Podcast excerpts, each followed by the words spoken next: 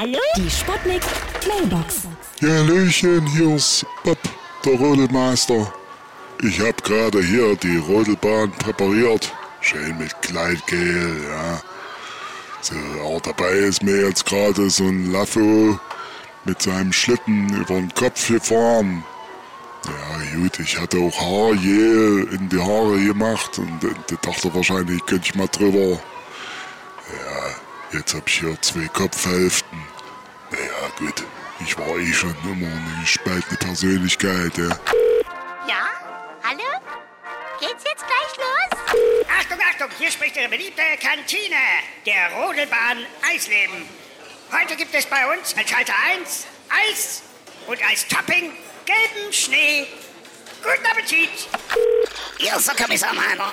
Ich hätte ja gerne mal gewusst, ob man auch betrunken auf der Rodelbahn fahren kann. Ja?